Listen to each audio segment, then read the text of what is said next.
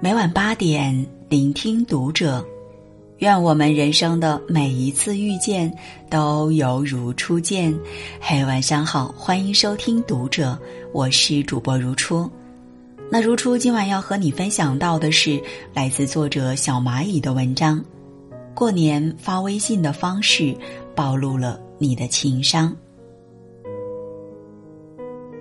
微信曾做过调查，除夕至初五期间，微信消息发送量同比增长百分之六十。微信早已取代短信、电话，成为许多人的拜年首选。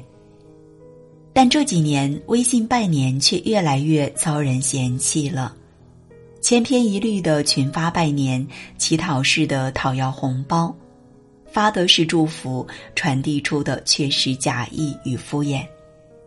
网上甚至流传出各种朋友拜年模板、领导拜年秘籍。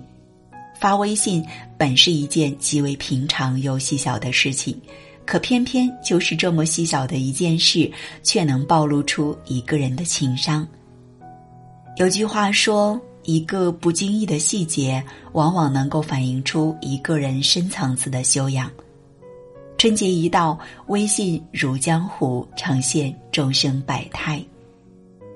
每逢过年，我们的手机里都能收到各种群发的祝福信息，信息的样式五花八门，有的用符号组成了屏幕都装不下的图案，有的是千篇一律的祝福，外加各种表情包，看得人眼花缭乱。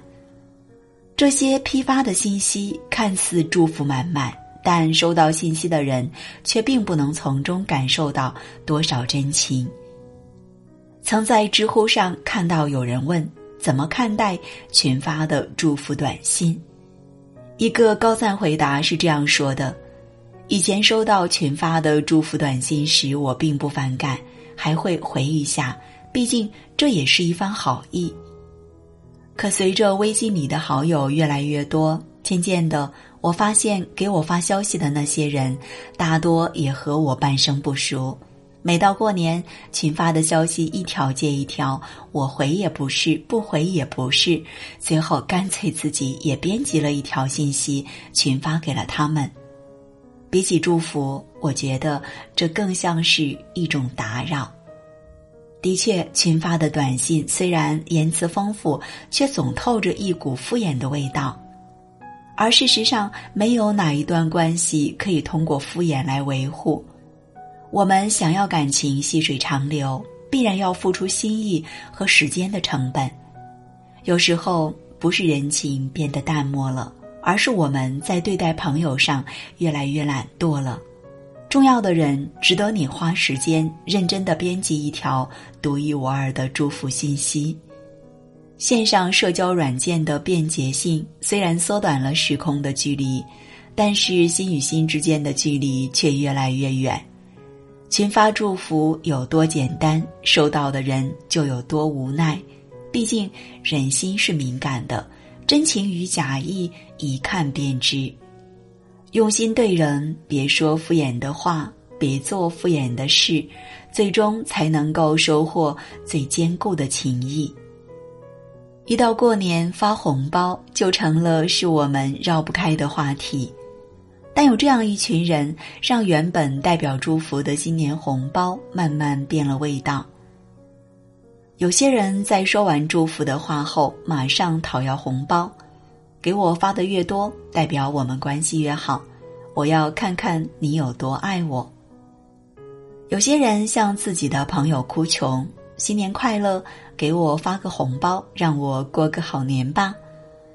还有些人直接把自己的付款码发到了朋友圈，让大家给他转账，而这种做法被统称为网络乞讨。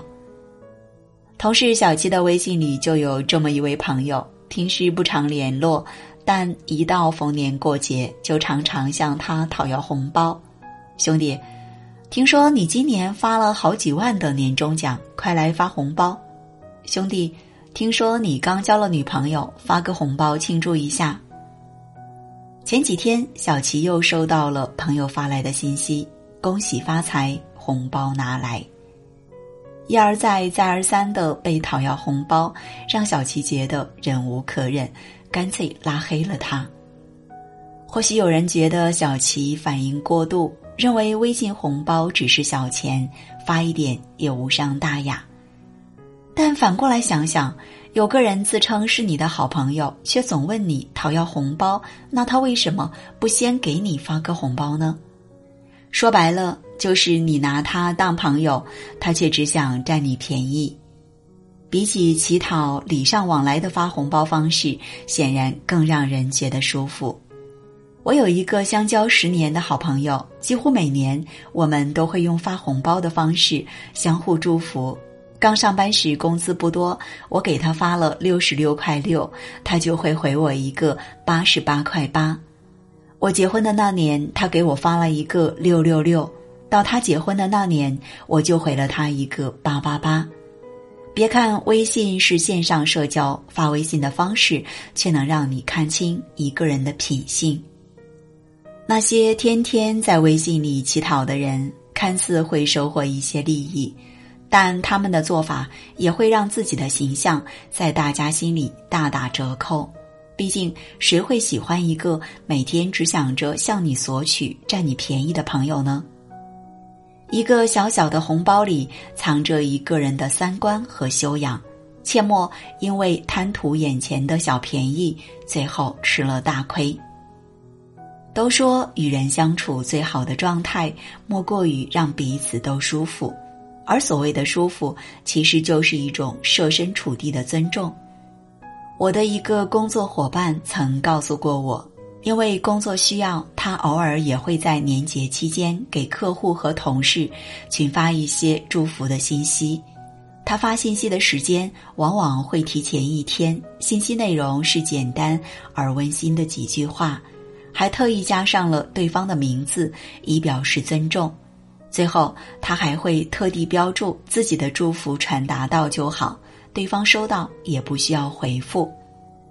我听后不禁佩服他的周到体贴。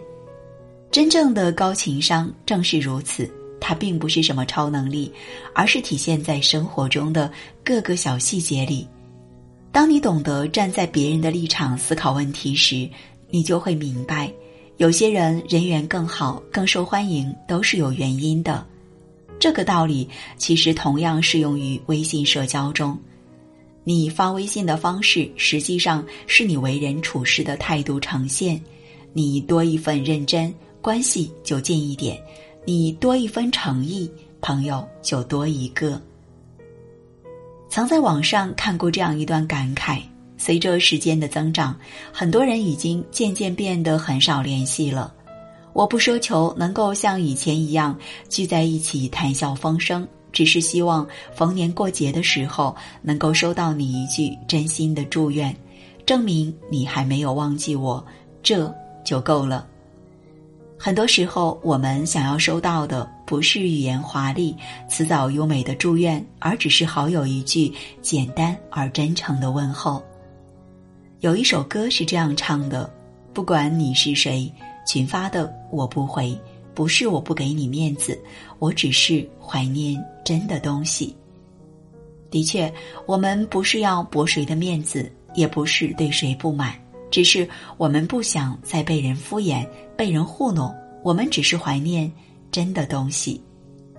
其实，一句简简单单的“新年快乐”，比花里胡哨的群发祝福更让人感到舒适；一段手打的祝福，也比“爱我就给我发个红包”更能拉近两个人之间的感情。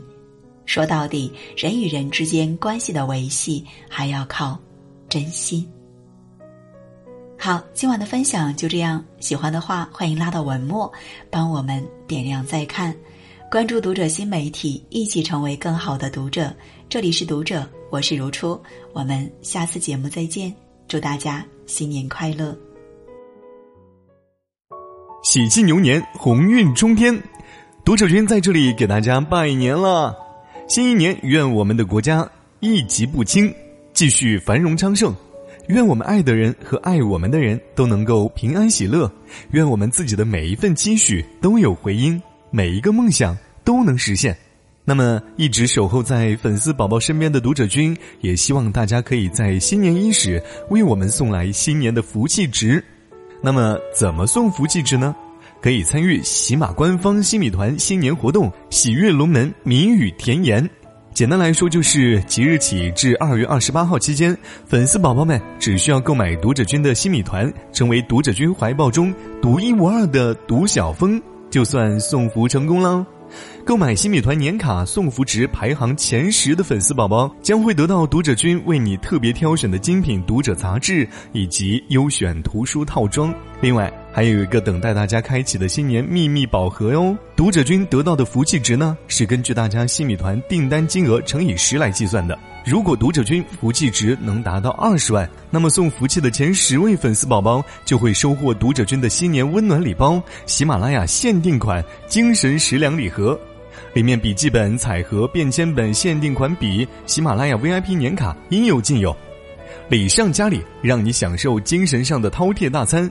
如果读者君的福气值达到十万或者两万，读者君将会为前十位粉丝宝宝额外派发喜马拉雅 VIP 年卡或者 VIP 季卡。